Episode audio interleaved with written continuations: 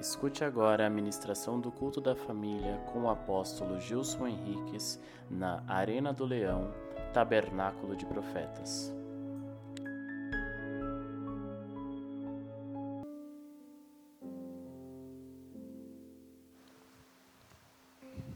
Amém? Glória. Ou oh, glória, deixa eu ver. Acho que, acho que eu achei a posição aqui. Ó. Isso. Gênesis capítulo de número 26, verso de número 2.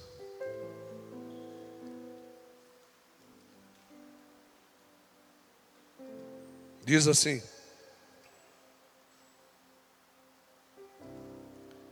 E apareceu o Senhor a Isaac, e lhe disse: Não desças ao Egito, habita na terra que eu te disser. Só até aqui. Repete comigo e diga assim: habita na terra. Mais forte, diga: habita na terra. Que eu te disser. Não sei se você já percebeu que a mesma coisa foi dito para Abraão quando ele foi chamado. Todo chamado de Deus. Para uma capacitação especial, para uma mudança especial, para uma cura especial. Tudo aquilo que Deus vai fazer de grandioso, de indescritível, de inefável, não tem, não tem, vou repetir, não tem, diga, não tem a tua influência quanto ao destino.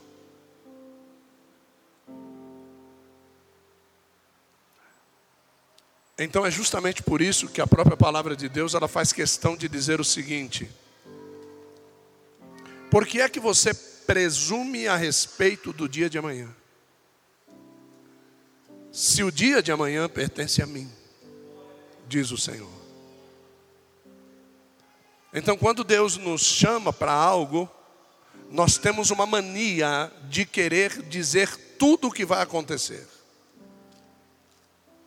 Deus me chamou para o pastorado. Então você já se imagina pastor.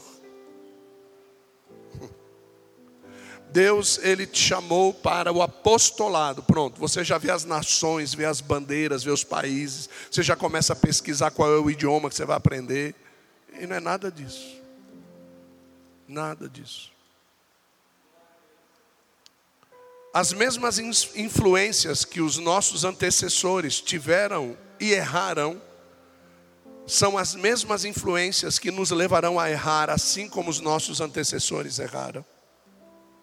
Você foi formado e forjado por alguém, e esta pessoa teve falhas e teve quedas, e se você tentar desenhar o seu futuro em detrimento a um chamado de Deus, você vai pelo mesmo caminho porque foi isso que você aprendeu a ser, e é justamente isso que, é, que Deus está conversando com Isaac, cara, não vai pelo mesmo caminho que o teu pai foi, porque o teu pai errou nesse caminho, então não desça para o Egito, o teu pai desceu para o Egito.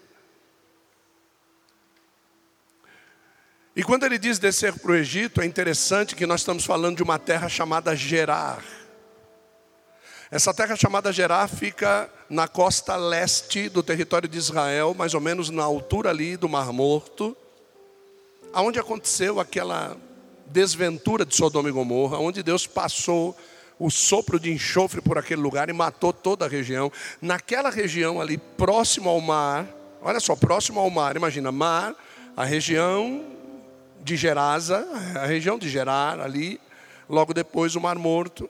Nínive estava entre Gerar e o Mar Morto, um pouquinho acima de Nínive estava Jope, onde vocês lembram o que aconteceu com Jonas, que pegou o navio para Tarsis, que está um pouquinho acima de Jope.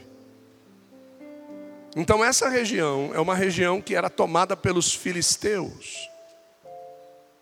E os filisteus eram muito amigos dos egípcios. Então, quando Deus manda o povo ir para Israel, eles estão saindo do Egito para ir para Israel, Deus manda o povo ir por esta região. E o povo tem medo dos filisteus e não vai por ali.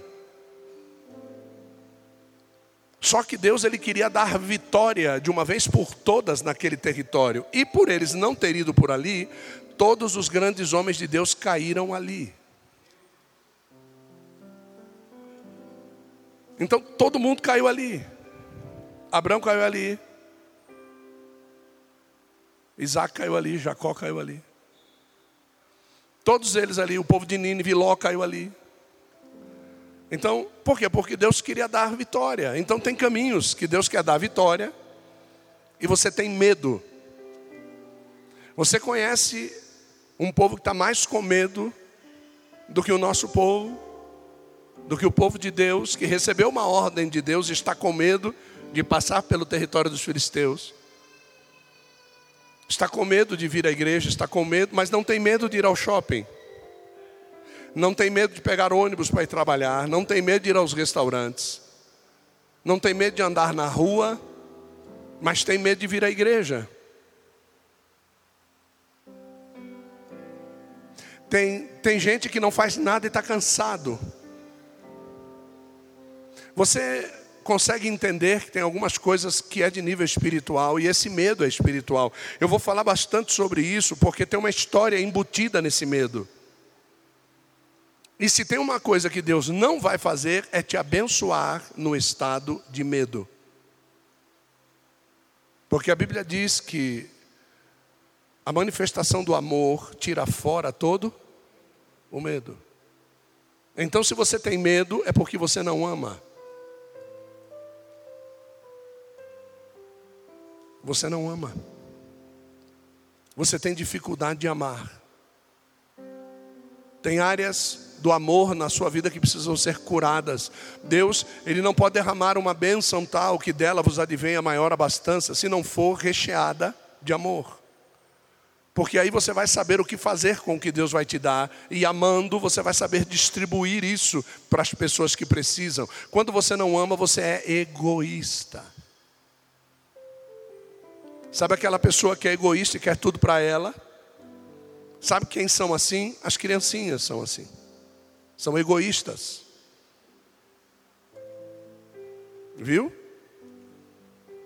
Então, o apóstolo Paulo diz assim: Não sejais mais como crianças, como meninos, porque você é um egoísta.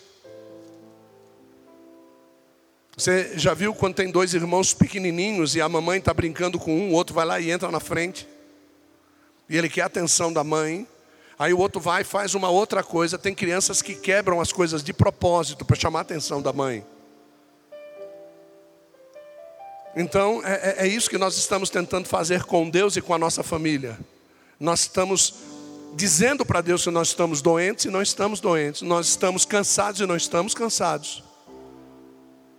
Nós estamos cheios de problemas e nós não temos problemas. Nós estamos inventando problemas. Nós estamos inventando situações para Deus ter atenção com a gente, para o teu pastor ter atenção com você, para a tua pastora ter atenção com você, para o grupo de círculo de oração ter o teu nome na boca deles. Só que é o seguinte: Deus não vai te abençoar assim.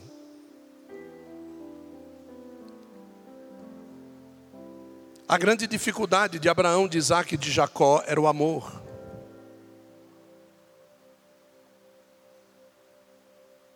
Abraão não teve dificuldade nenhuma de virar as costas para o pai dele e sair fora da idolatria.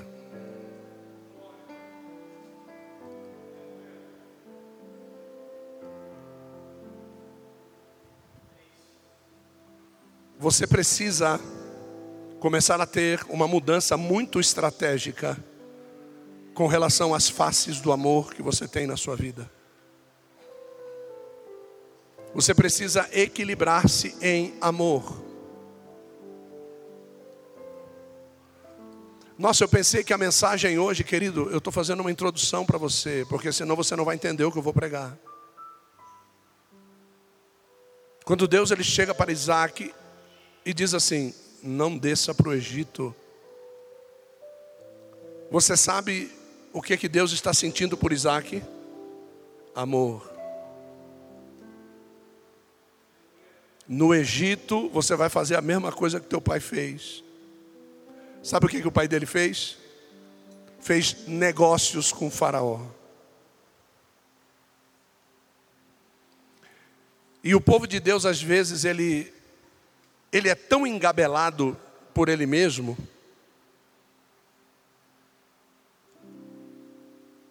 que Faraó olha para Abraão e diz assim: Você não pode ficar no nosso meio porque você é abençoado.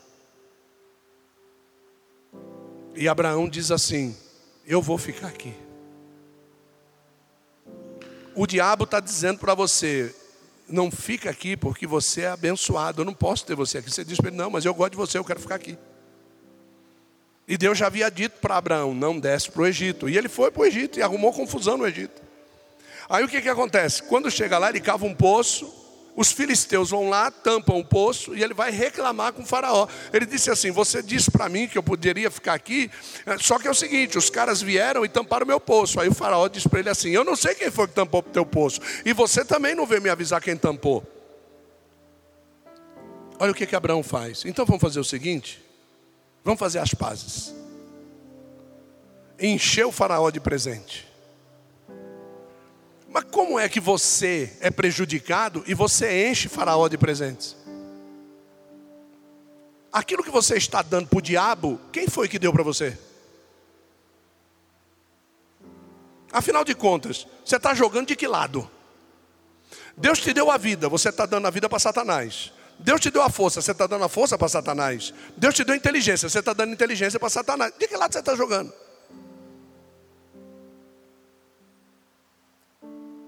Então Deus ele chega para Isaac e diz: Não desça para o Egito. Agora eu vou começar a pregar. Vamos lá. Abraão, quando vai para o Egito, ele se movimenta por causa da fome. Repete comigo, diga: fome. Isaac, quando vai para o Egito, ele se movimenta por causa da fome. Diga, fome. Que lindo. Elimeleque, quando se movimenta e vai para o Egito, ele vai por causa da fome. Esaú vende a sua primogenitura por causa da fome. Que coisa linda. Eva vende o jardim por intermédio do que? A fome. Presta atenção. O profeta novo perdeu a sua vida porque foi convidado para comer e ele estava com fome. Não sei se você percebeu que existe alguma coisa que o diabo sabe que nós gostamos muito: comer bem. Comer bem. Hum.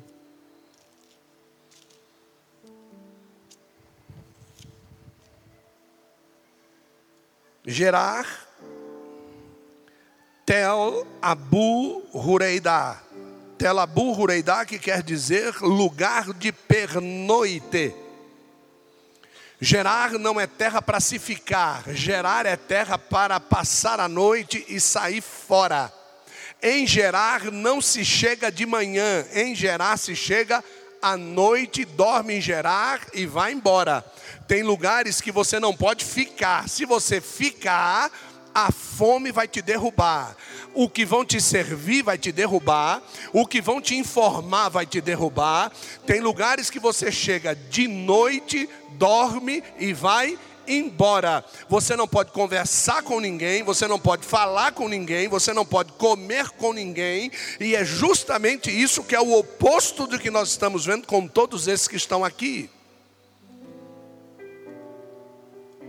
O diabo sabe trabalhar muito bem à noite. O crente não sabe trabalhar à noite.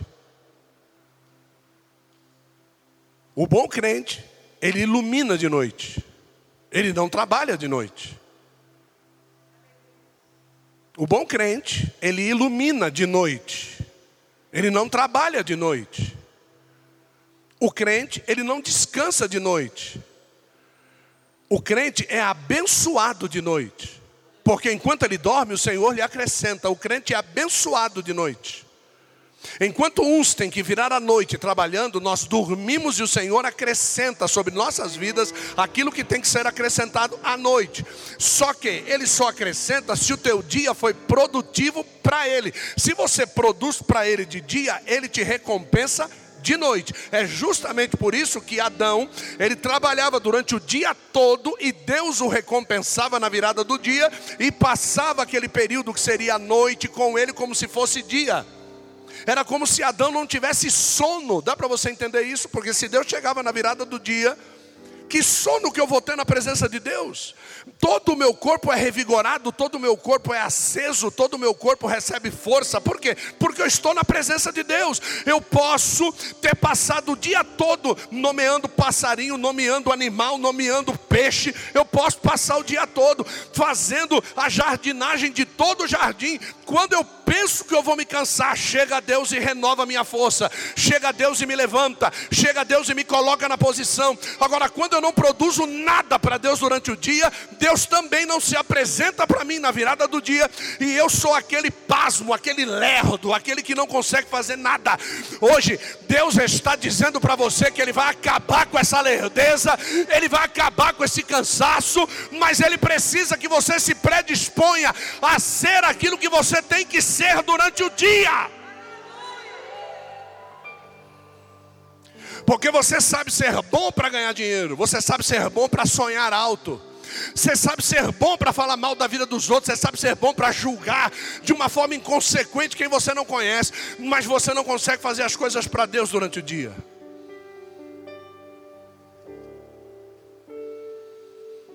Você sabe o que é? Preste atenção no que eu vou lhe dizer. Você sabe o que é alguém ligar para mim e dizer assim: Olha, eu tenho um emprego aqui. Eu queria que o senhor me indicasse alguém. E eu procurar alguém para indicar e não tem ninguém para indicar.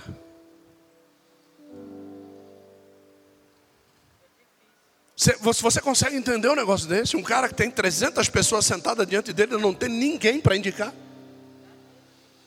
Porque a pessoa que está pedindo um funcionário, ele me passa o perfil que ele precisa. Eu preciso de alguém que seja boa praça. Eu preciso de alguém que viva com um sorriso no, no, no, rosto. Eu preciso de alguém que tenha disposição, que chegue disposto e vá embora feliz. Essa pessoa precisa trabalhar 10 horas por dia. Essa pessoa, às vezes, ela vai ter que fazer força, mas ela vai ganhar bem. Ela, eu vou dar tudo para ela. Eu vou dar assistência médica, eu vou dar cesta básica, eu vou dar férias em dobro, eu vou dar tudo para ela. Ah, apóstolo, se é assim, eu posso ser essa pessoa, mas como é que eu vou confiar que você é essa pessoa, se o melhor salário da tua vida, chamado salvação, já está sendo te dado dentro da igreja, e você não tem cara boa, você não trabalha, você não faz nada. Eu te acompanho já há 10 anos e sei quem é você, como é que eu vou indicar você para uma pessoa que vai ser teu patrão. Eu não sou teu patrão, eu sou teu pastor. Então Deus é aquele que diz: Eu sou teu pastor e nada te falta, nada falta, porque eu sou teu pastor. Agora, se está faltando, não é porque ele deixou de ser teu pastor, é porque você não se condicionou a ser ovelha dele. As coisas faltam, não porque o céu se fecha, as coisas faltam porque nós não fazemos o céu se abrir. As coisas acontecem comigo é porque não o céu é ruim, as coisas acontecem comigo porque eu não sou conhecido no céu.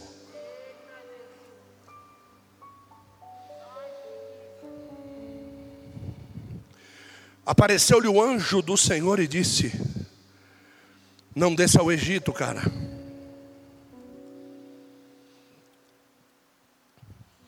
No verso anterior, está dizendo assim: Havia fome na terra, além da primeira fome. Gênesis 26, por favor. Gênesis 26, verso de número 1 diz assim: Havia fome na terra, além da primeira fome. Havia fome na terra além da primeira fome. Quem é que tinha errado na primeira fome? Abraão. Abraão errou na primeira fome. Agora Deus manda a segunda fome. Agora quem vai cair na segunda fome é Isaac. O primogênito cai na terceira fome. Quem era o primogênito? Esaú.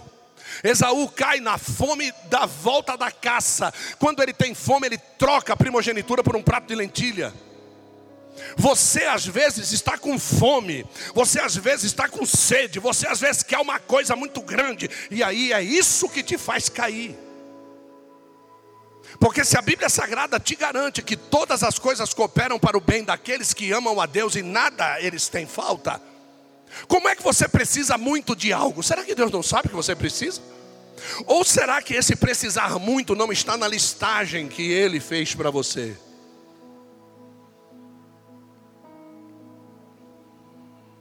Porque às vezes Deus ele olha para você e preste para mim, por favor, a Bíblia. Ele pega e te dá uma Bíblia.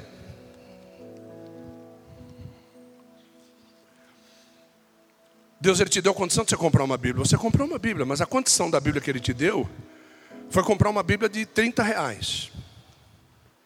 Então você foi lá e comprou uma Bíblia. Essa é a condição que Deus te deu.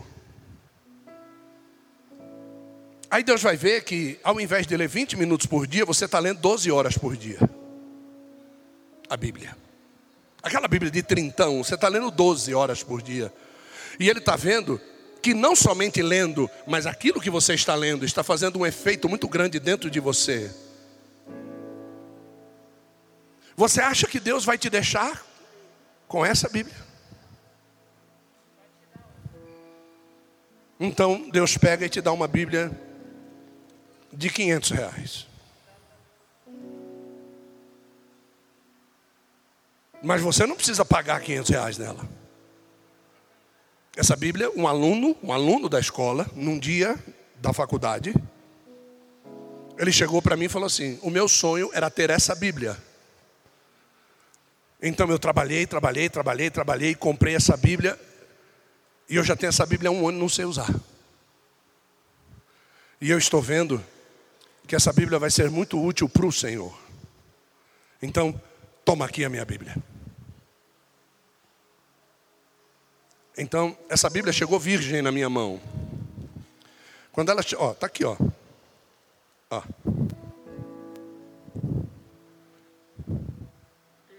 Ele comprou quando? 2012. A Bíblia estava lá na casa dele. E ele, me assistindo dando aula, ele disse: Vai ser muito boa para o Senhor.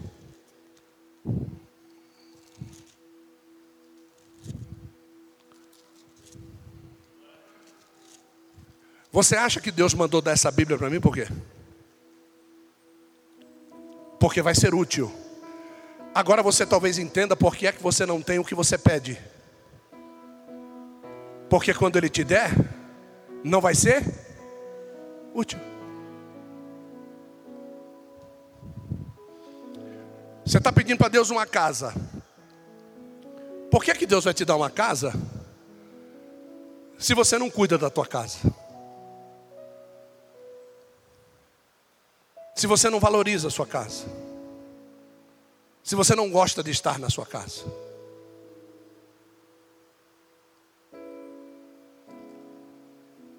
Ah, eu quero um marido. Por que Deus vai te dar um marido?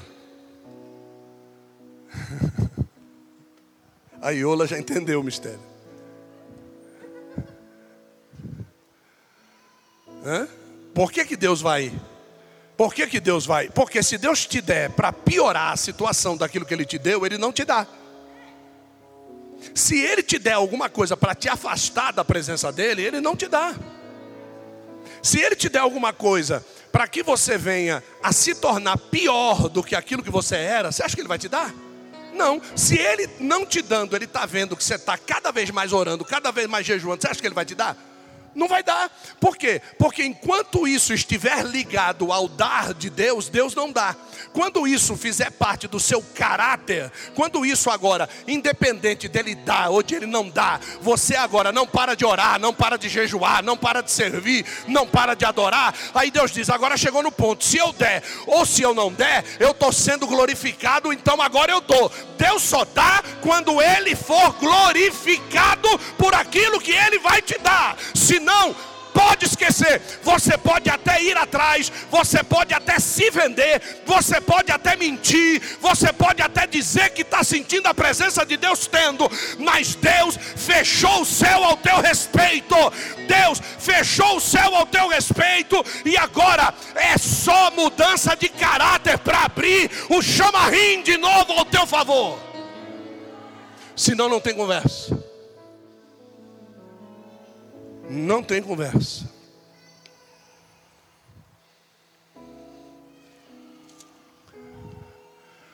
Eu observei algo aqui. As pessoas deixam de ser abençoadas porque elas pensam que quem está falando sou eu. O Gilcinho das Candonga, da Vila Maria. É, eles pensam assim. Um pastor chegou aqui e falou assim: venham todos aqui na linha, por favor. Aí algumas das pessoas. Mas ele não mandou ficar na linha? Por que, que vem para trás? Você sabe o que, que vai acontecer? Você vai encontrar com o faraó. E quando o faraó pega um crente, não é nada fácil o que ele faz com a família do crente. Porque o faraó, ele não tem amor familiar. O crente aprendeu a ter amor familiar. Nós aprendemos a ser família.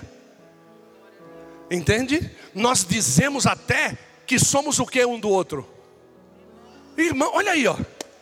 Olha o que, que o Evangelho fez com a gente. Hã? Olha o que, que o Evangelho fez com a gente. Mas às vezes você não entende que uma ordem está sendo dada. E Deus ele chega para para Isaac e diz assim: não desce para o Egito. Por favor, se for possível, Gênesis 26, verso 6. Gênesis 26, verso 6. Eu, eu peço para que deixe o projetor ligado no verso que eu estou falando. Senão a gente perde essa, essa agilidade. Aí toca pegar e procurar e colocar e não sei o que. Aí já vê. Eu ainda vou ter uma, uma central de mídia aqui do meu lado. Gênesis 26, verso 6. Assim, repete, vai, vamos lá. Um, dois, três. Mas Deus não disse para ele não ir para Gerar?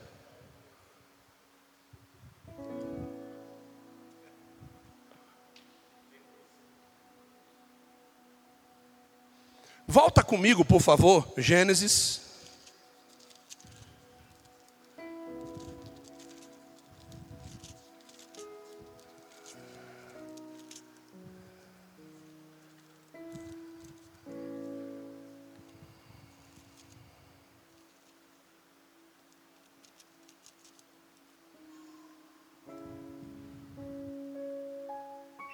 Gênesis 12, verso 10.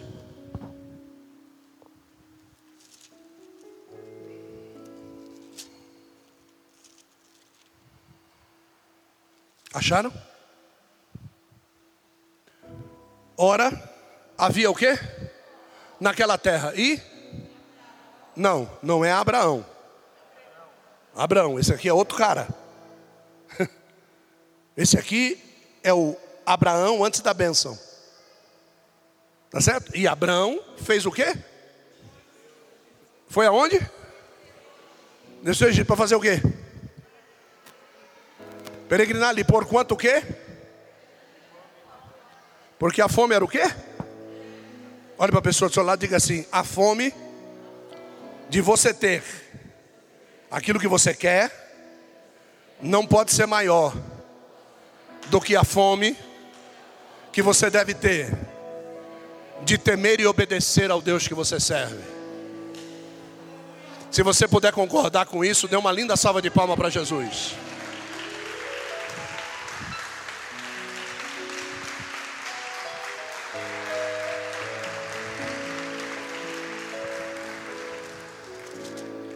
Aí, Vamos comigo aqui, por favor, Gênesis 17. Gênesis 17, verso de número 5, e nós vamos conhecer agora o segundo cara. Não mais será chamado de Abrão, diga Abrão.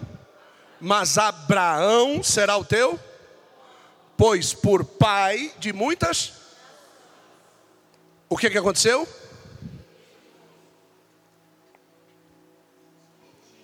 Um, dois, três.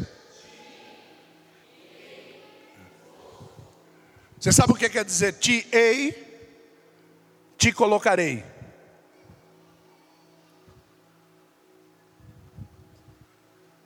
Ou seja, Deus mais uma vez muda o nome e faz uma promessa futura. Então Deus, ele nunca termina o serviço dele. Porque o dia que ele terminar o serviço, a soberba sobe no teu coração. Então Deus faz uma promessa, cumpre a promessa, mas ele faz outra. Para que sempre você faça o quê? Né? Sempre você faz o quê? Deus nunca vai fazer uma promessa para você voltar. Deus sempre vai fazer a promessa para você se aproximar mais dele. Então, a vara com a isca está na mão dele. E ele nunca vai jogar a isca para trás do peixe. Ele joga a isca para frente do peixe. Que é para o peixe vir na direção dele. Quanto mais forte for o peixe, menos linha o pescador tem que ter. Por quê? Porque ele perde o controle e quebra a linha. Com menos linha, ele tem mais força para puxar e mais segurança para puxar. E assim também é Deus como pescador.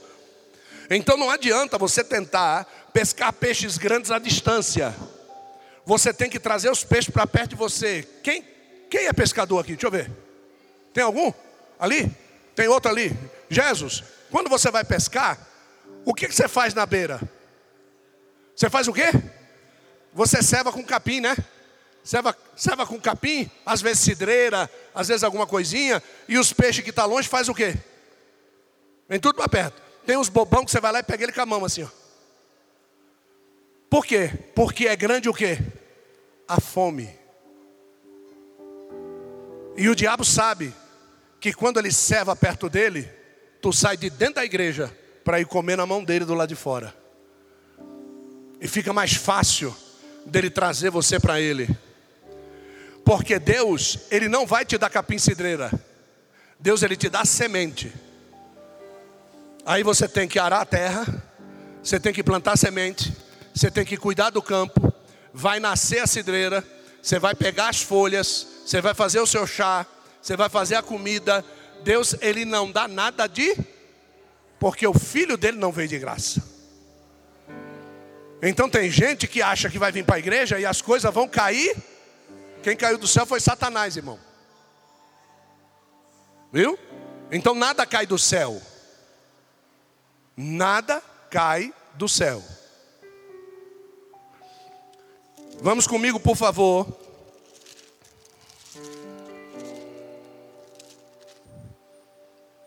Gênesis 21. Perdão, Gênesis 20.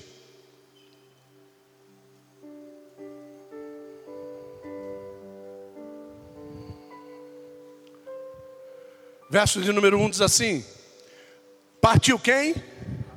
Então já não é mais aquele primeiro, já é o abençoado. Partiu Abraão dali, da terra do Negueb, Israel, e habitou entre Cádiz e Sur. Cádiz é o lugar onde aconteceu Cádiz Barneia. E peregrinou em. Voltou para lá de novo. Então, quando ele não era, Deus disse: sai daqui. Ele saiu. Deus abençoou ele e o que, que ele fez? Voltou para lá de novo. Verso 2. Agora vamos ver quando você insiste em voltar para onde Deus não quer que você vá. Vamos ver o que, que acontece. E havendo Abraão dito de Sara, sua mulher, que ela é o quê? Ela é o quê? Diga forte, diga, é minha irmã. Você sabe o que acontece? Você começa a mentir para conseguir favores. Porque a fome é grande e você precisa conseguir aquilo que você quer. Enviou Abimeleque, Faraó, rei de Gerar, pertencente aos filisteus, que eram amigos lá, e, e, e o faraó é o mesmo, e tomou a Sara. Mesmo ele dizendo, olha só, ele disse: Se eu disser que é minha mulher, eles vão tomar minha mulher, vão abusar da minha mulher e vão me matar. Como eu não quero morrer, eu vou dizer que ela é minha irmã. O problema não era não tocar em Sara, o problema era ele não morrer. Quem é que agiu assim? Adão, lá atrás.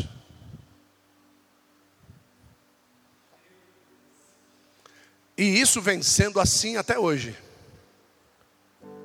Até hoje. Eu faço tudo para ter o que eu quero. Se tem um Deus que gosta de abençoar aquele que não quer, esse é o Deus de Israel. Como tu não me pediste riqueza, como tu não me pediste mulheres, como tu não me pediste ouro, não me pediste prata, mas me pediste sabedoria, então eu vou te dar sabedoria e eu vou te dar tudo aquilo que você não me pediu. Esse é o Deus que a gente serve. Então, se eu fosse você, eu começaria a não pedir aquilo que você quer e começaria a pedir para Deus aquilo que Ele já determinou para a sua vida. Porque se você for fiel em pedir aquilo que Ele determinou, Ele vai dar aquilo que você pediu e Ele vai dar aquilo que você sonhou também. E é justamente isso que está acontecendo ao contrário aqui. Então agora tomou Sara. Só que quando ele vai tomar Sara, meu amor, os soldados que vão lá para tomar Sara, olha pela janela e Abraão está numa linguagem bíblica brincando com Sara. Abraão numa linguagem bíblica está tendo momentos de prazer com Sara. Esse soldado diz: essa mulher não é irmã dele. Volta para Faraó e diz para Faraó: Abraão mentiu para você. Aí é a hora de Faraó se revelar para você. Enquanto você faz o que Faraó quer, Faraó vai se deleitar em você. O problema é quando você começar a mentir para Faraó.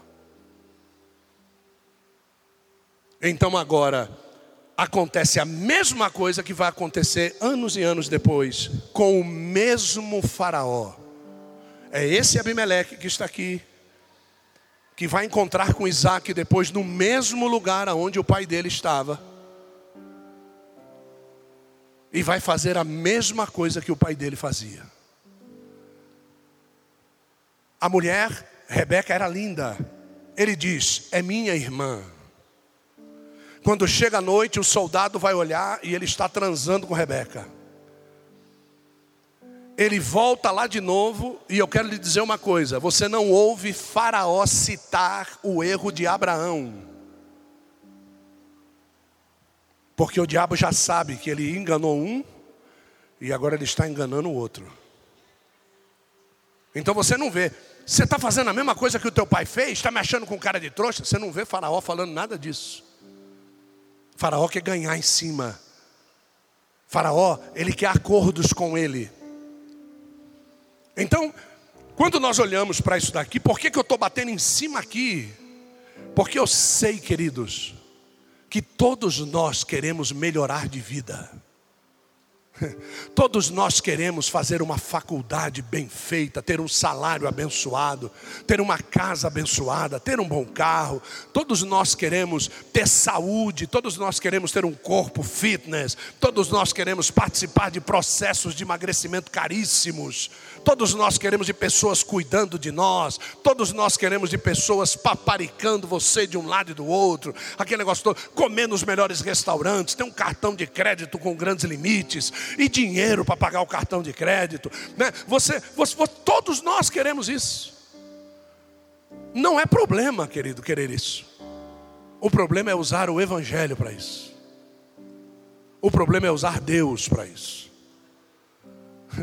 O problema é usar o nome de Jesus para isso. Esse é o problema. Esse é o problema.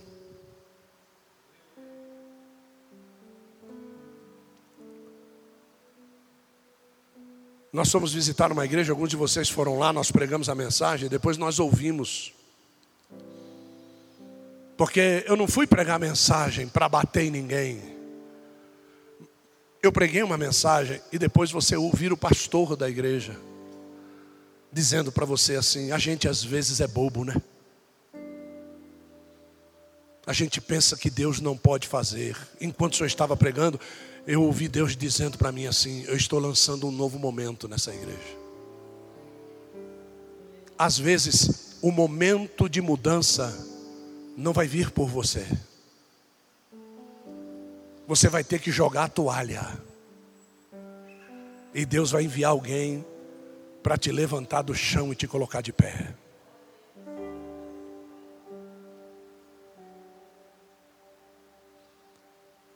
A mudança só vem depois da paternidade.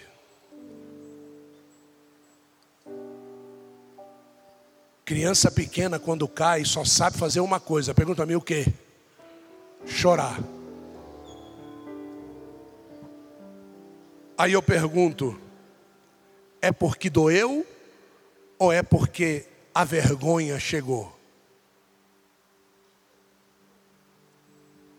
Os pais que ensinam criança sem mimo, os filhos caem, levantam e continuam correndo. Os pais que mimam as crianças vivem em dificuldade diante dessas crianças. Porque essas crianças agora sabem que toda vez que ela cair e chorar, o pai vai estar lá para levantar ela. Essa criança, ela vai cair e chorar até o dia que uma outra pessoa pegar ela e botar ela de pé. O susto vai ser tão grande que toda vez que ela for cair, sabe o que ela vai fazer? Ela vai olhar para o lado para ver se tem alguém estranho. Se nós fôssemos assim, nós não cairíamos na mão de Satanás. Se nós observássemos quem é que está ao nosso redor para que nós venhamos a cair, a gente não caía. Porque nós não vamos querer socorro de Satanás, nós vamos querer cair na mão de Deus. O problema é que esses caras, com fome, eles não querem saber quem é que está do lado. Você você está com fome? Tô. E o cara sentado, imagina a cena: o cara sentado na mesa comendo. A panela estava no fogo, meu amor. Tá com fome? Vai lá fazer o quê? Pega o prato, Deise, põe lá na panela e vai comer. Mas não, eu quero o teu prato. É, eu, eu quero a tua cadeira. Eu não quero ir lá no fogão, pegar o. Não, eu quero o prato cheio. Não, meu prato não. Meu prato é meu. Você dá a tua primogenitura para mim no lugar do meu prato? O quê? Com a fome que eu tô? É, tome, receba aí. Comeu, comeu, comeu, comeu, comeu, só foi se dar conta quando a mãe dele disse para ele: O teu pai dispensou todas as bênçãos sobre a vida de Jacó. É só aí que você vai perceber o que você fez.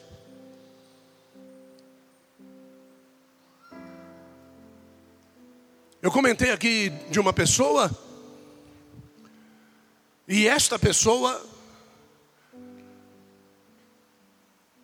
postou alguma coisa na internet, e isso eu entrei no Messenger, fui lá com ele e falei assim: Você é crente? Essa foto não é de crente, essa foto é de muito tempo atrás. Por que, que você está mentindo então? Não, é porque eu queria que ela olhasse para mim e tivesse pena de mim. Como assim? Você abandona o cristianismo para alguém que não te ama estar do teu lado. Quando eu conheço um que sem te conhecer amou você mais do que tudo e morreu por você na cruz e você troca a cruz por causa do amor de uma mulher. E eu estou falando com gente aqui, viu? que está trocando a cruz por causa de amor de homem e amor de mulher. Que está no discurso de que não aguenta mais. É esse aí o discurso. Aí eu, quando eu disse isso, a pessoa veio me procurar. Mas eu não queria entristecer o senhor. Você não me entristeceu, filho? Eu não. O senhor me perdoa? Eu, eu sou louco de não te perdoar e perder a minha salvação porque eu não te perdoei? O problema é você com ele, não é comigo. A gente faz as coisas tentando prejudicar na horizontal, na horizontal você não prejudica ninguém. O que você fala, o que você pensa, não prejudica ninguém. Só prejudica se a pessoa for mais fraca do que você. Porque se a pessoa for mais de Deus do que você, você acabou de arrumar briga com Deus. Você acabou de arrumar briga com o céu. Você acabou de arrumar briga com pessoas que você nem imagina quem são diante do céu. Esses homens que estão aqui cavando poços, eles estão com fome, eles não podem plantar porque não tem água. Está todo mundo morrendo de sede no deserto. E eles sabem que todos os poços que, que Abraão havia cavado, os filisteus foram lá e cavaram e, e entulharam. Jogaram lixo dentro, jogaram pedra, jogaram terra.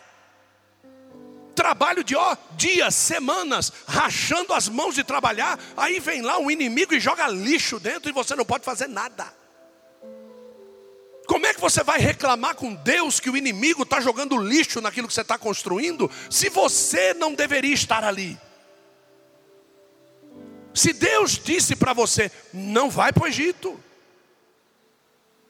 E aí ele anda cinco passos e cava outro poço. E lá vai o inimigo e tampa o poço de novo. Até quando é que a gente vai ficar fazendo assim? Quantos poços você cavou em 2020 que o diabo tampou? Quantos sonhos você não disse que Deus estava te abençoando em 2020 e agora eles já foram embora? Quantas vezes você falou agora vai e não foi coisa nenhuma? Será que você está rodeando e peregrinando por gerar? Será? E Deus faz a mesma coisa com Isaac. A mesma coisa. Só que ele é pior ainda. Pergunta-me por quê? Porque ele vai cavar no mesmo lugar que Abraão havia cavado. Então é como se tivesse um marco ali, né? Ele vai lá, aqui tem água. Aqueles inimigos de antigamente já não existem mais. Vamos beber da água. Acabou de cavar, deu água limpa. Tem um dos poços que as águas eram águas vivas. Olha, olha, olha o que dava no poço. O que, que acontece? Lá vem os filisteus e tampa o poço de novo. Não para os mais novos, mas para os mais velhos. Você olha para aquela moça, você diz: é a moça da minha vida. E você se empenha e você vai com aquela moça e fica com ela e ama ela. Aí chega um dia você vê ela com outro rapaz. Aí eu pergunto: era a moça da sua vida? No dia que nós fomos em Santo André, no tênis clube lá em Santo André, para mim fazer aquela apresentação com o pessoal da antiga, quando nós estávamos entrando, eu vi algumas senhoras de 50 anos, 49, 52, que quando eu tinha 18, elas eram as mulheres da minha vida. E agora elas estavam cinquentonas lá que nem eu. Como a gente é bobo, né? Como a gente faz planos e a gente não sabe que poço que a gente está cavando.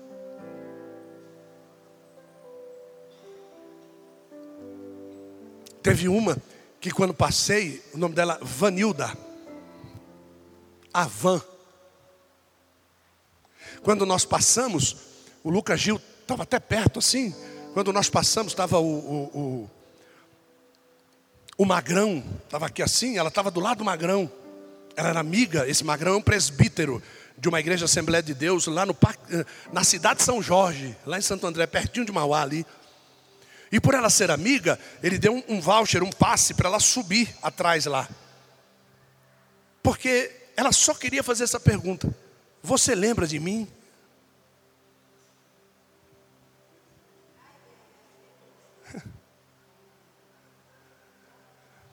Você consegue entender o faraó olhando para Isaac e perguntando para ele: Você lembra de mim? Porque eu já me apresentei para teu pai, eu me apresentei para Noé, eu me apresentei para Adão, eu me apresentei para Eva, e agora estou me apresentando para você. Você lembra de mim?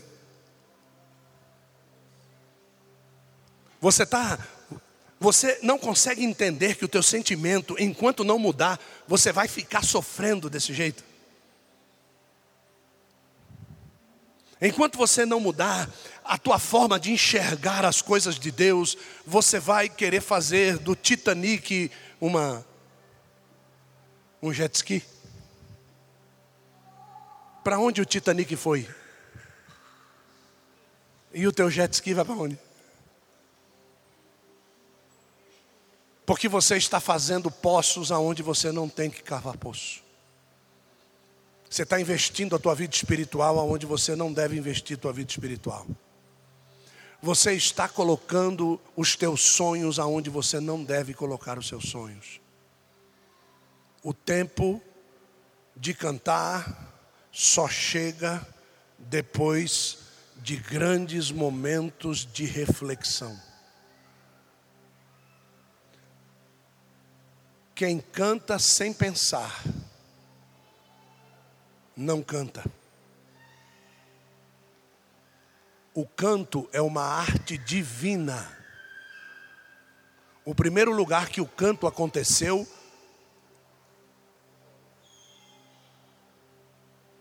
Quando você canta sem pensar, você profetiza o teu futuro.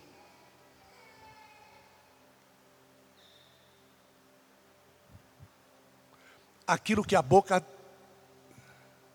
assim será. Cuidado com as modinhas universitárias, com essas modas de corno que tem por aí. Você está profetizando isso sobre a tua vida. Cuidado com os funks promíscuos que tem por aí. Você está profetizando isso sobre a tua vida. Cuidado com as Rihanna da vida. Cuidado com as Beyoncé da vida. Viu? Cuidado. Porque você está profetizando sobre a tua vida. Tem coisas que você nunca conseguirá, porque Deus sabe que o dia que Ele te der, Ele perdeu você.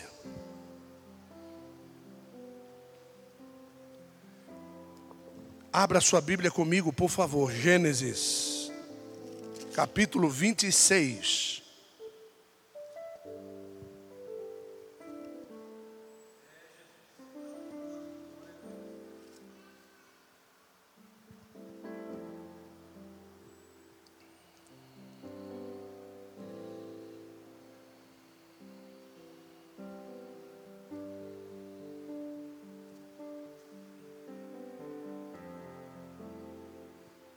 Verso de número 28, para terminar.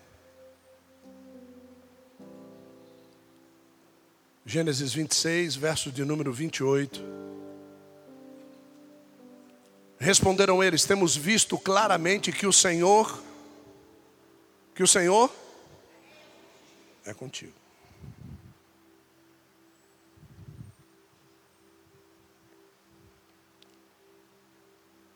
Pelo que dissemos, haja agora juramento entre nós e entre entre ti e nós, entre nós e ti, e façamos um pacto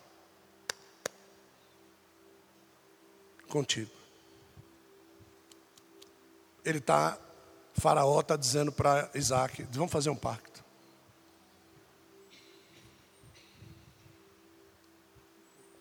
Vamos fazer um pacto.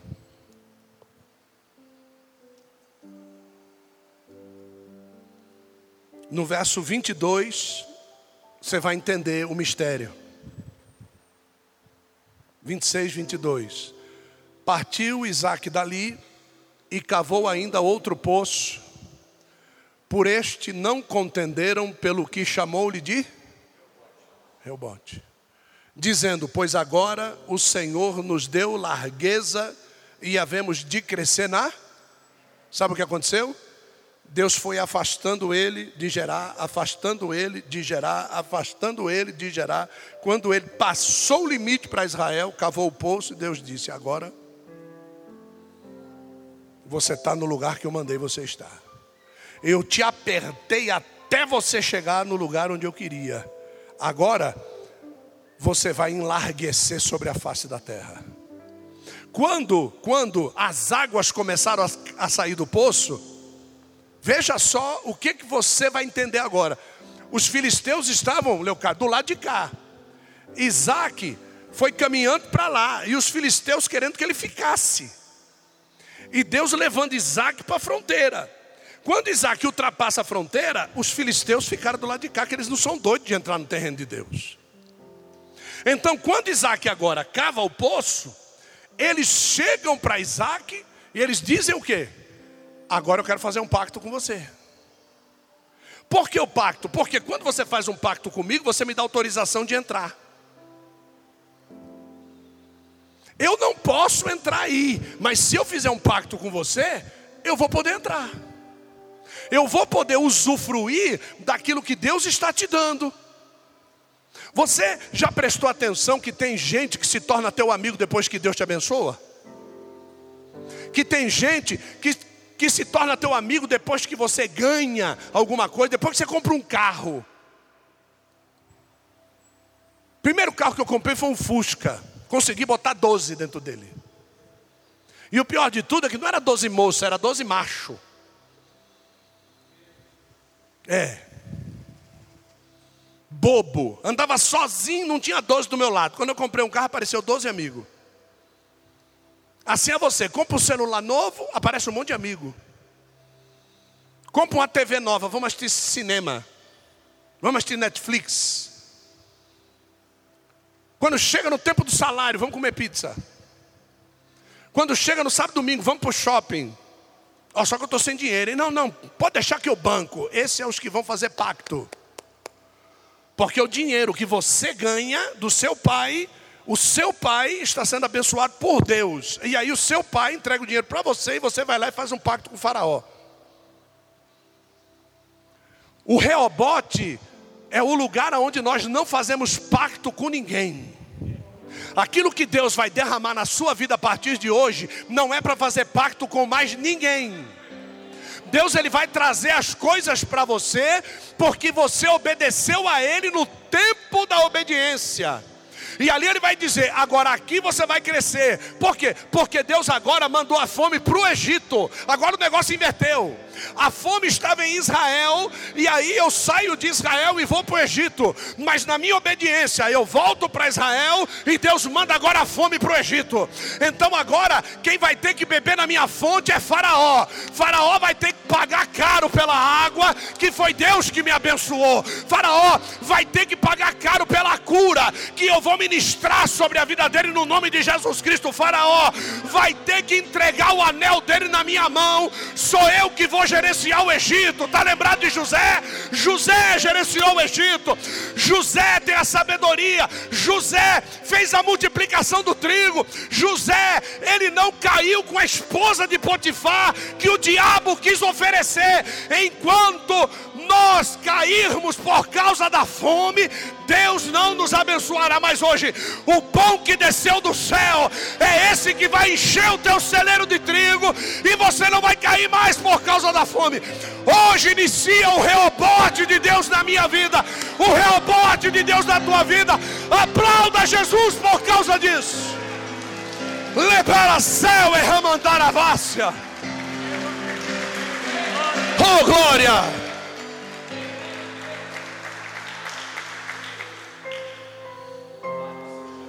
Ouça.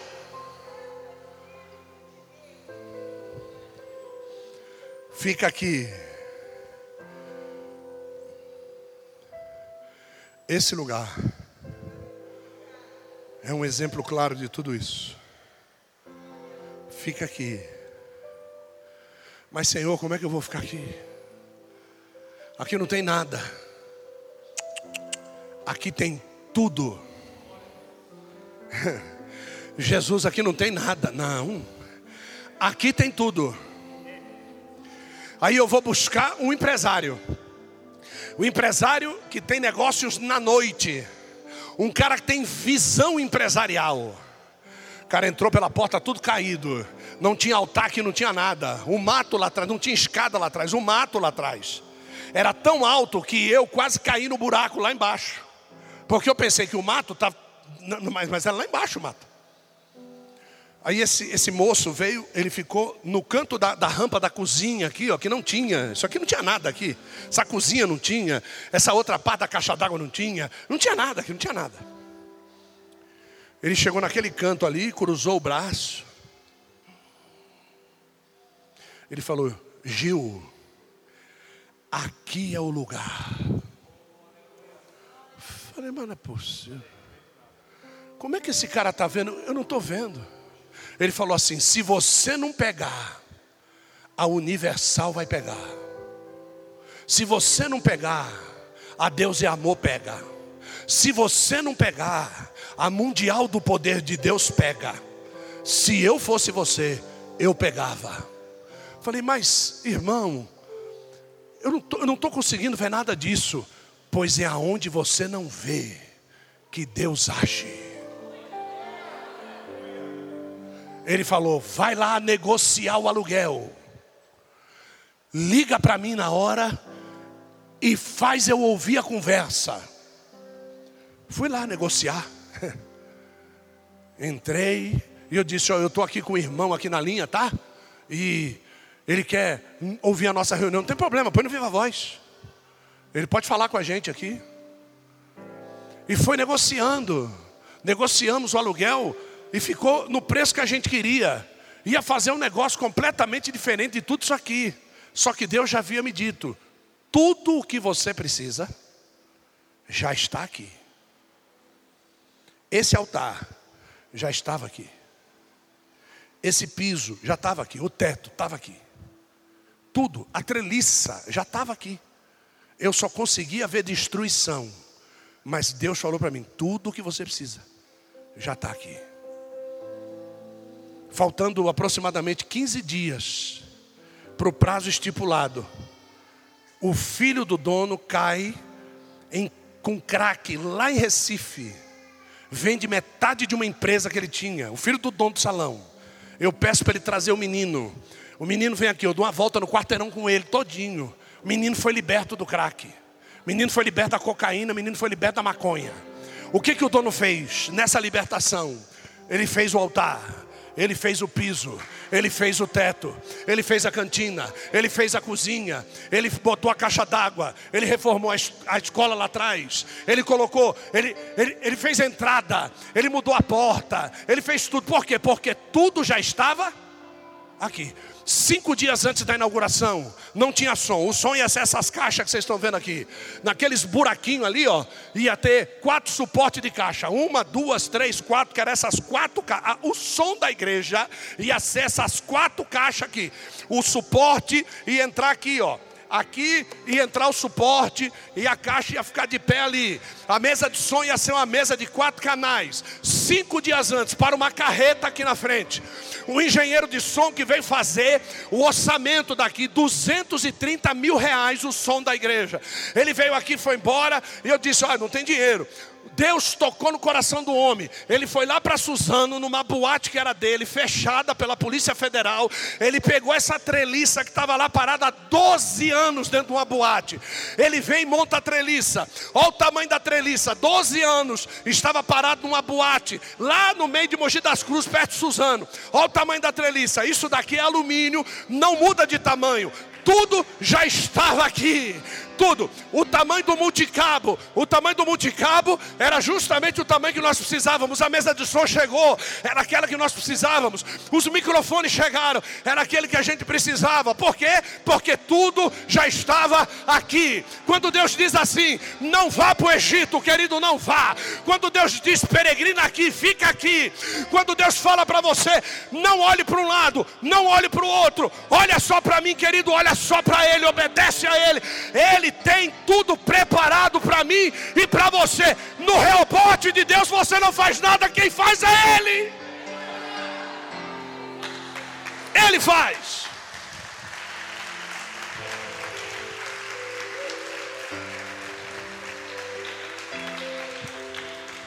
Fique de pé.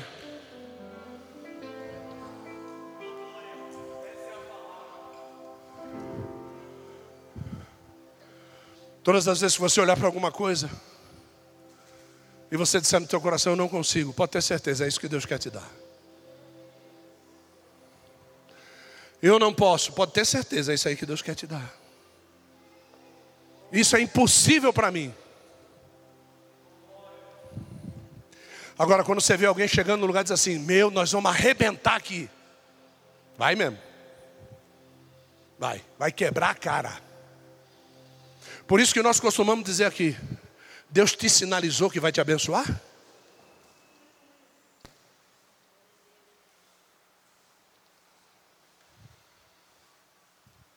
Ó.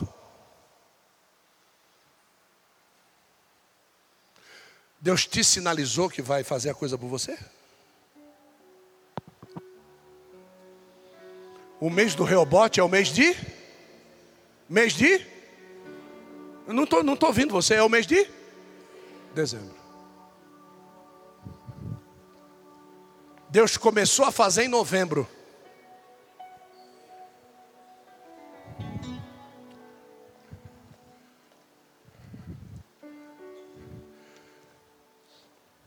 Deus começou a fazer em novembro por aqui.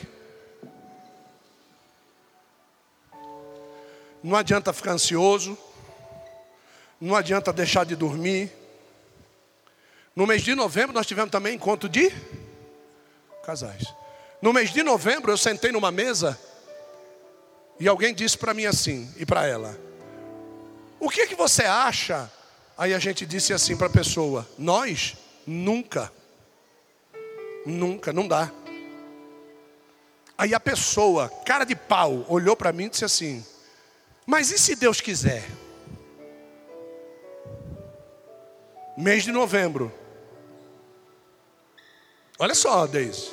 Aí o que, que acontece? Chega lá no mês de novembro, você bate todos os contratos, faz tudo direitinho, a respeito de algo que Deus falou com você em novembro. Mas Deus disse para você assim: o meu reobote com você é em? É em? Pois agora vai ter que rebater o contrato para o mês de dezembro. Fiz toda a negociação, tudo no mês de novembro. A chave só chegou no mês de dezembro. Roda daqui, roda de lá, faz isso, faz aquilo. A chave chegou no mês de dezembro. Por quê? Porque Deus falou: o meu reobote com você é em dezembro. Então, se eu recebi,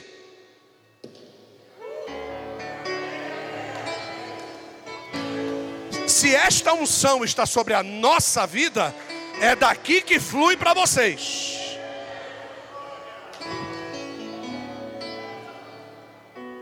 E é 30, 60 e 100 vezes mais sobre a vossa vida. Vai chegar sobre a vossa vida. Eu não tenho condição nenhuma. Nenhuma, nenhuma. Nenhuma. Até agora nós estamos olhando e Não dá. Não dá.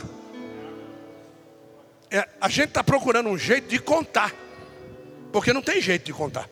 Não dá para. Se eu contar, você não vai acreditar. Você vai me chamar de mentiroso. Aí você vai pecar. Aí você vai se lascar. Porque é verdade. É verdade. Então, presta bem atenção. Que poço de água no Reobote da qualidade de água que não existe na região. Então a água do teu poço não vai vir da região onde você está, vai vir de longe. Vem de longe, a água vem de longe. E quando a água vem de longe, não dá para saber por onde ela vem, e o inimigo não pode sabotar o poço. Então, o que, que eu estou dizendo? O teu socorro no mês de dezembro vai vir de. Não é da onde você pensa que vem.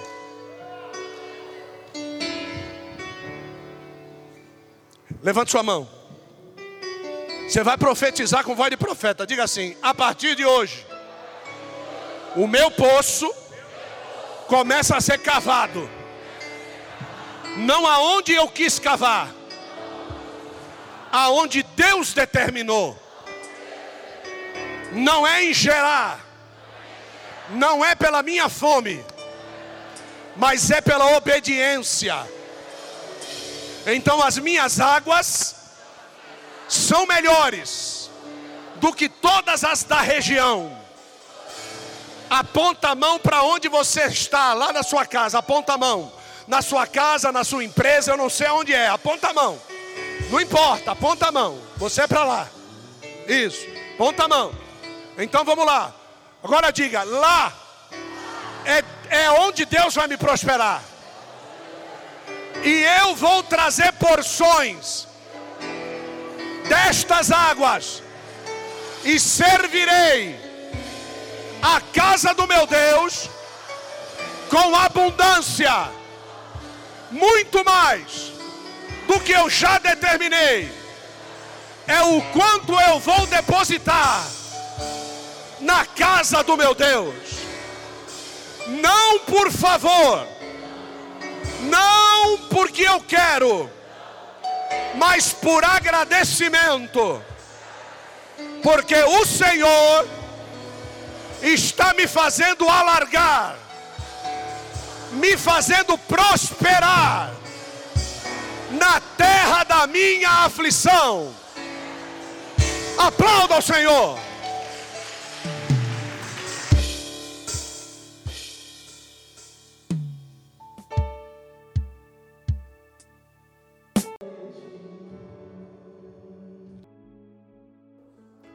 Quero te incentivar a compartilhar o link desse podcast para os seus amigos e familiares. Curta a nossa página no Facebook, Missão Mundial Tabernáculo de Profetas, e no Instagram, arroba Tabernáculo de Profetas. E fique por dentro da nossa programação.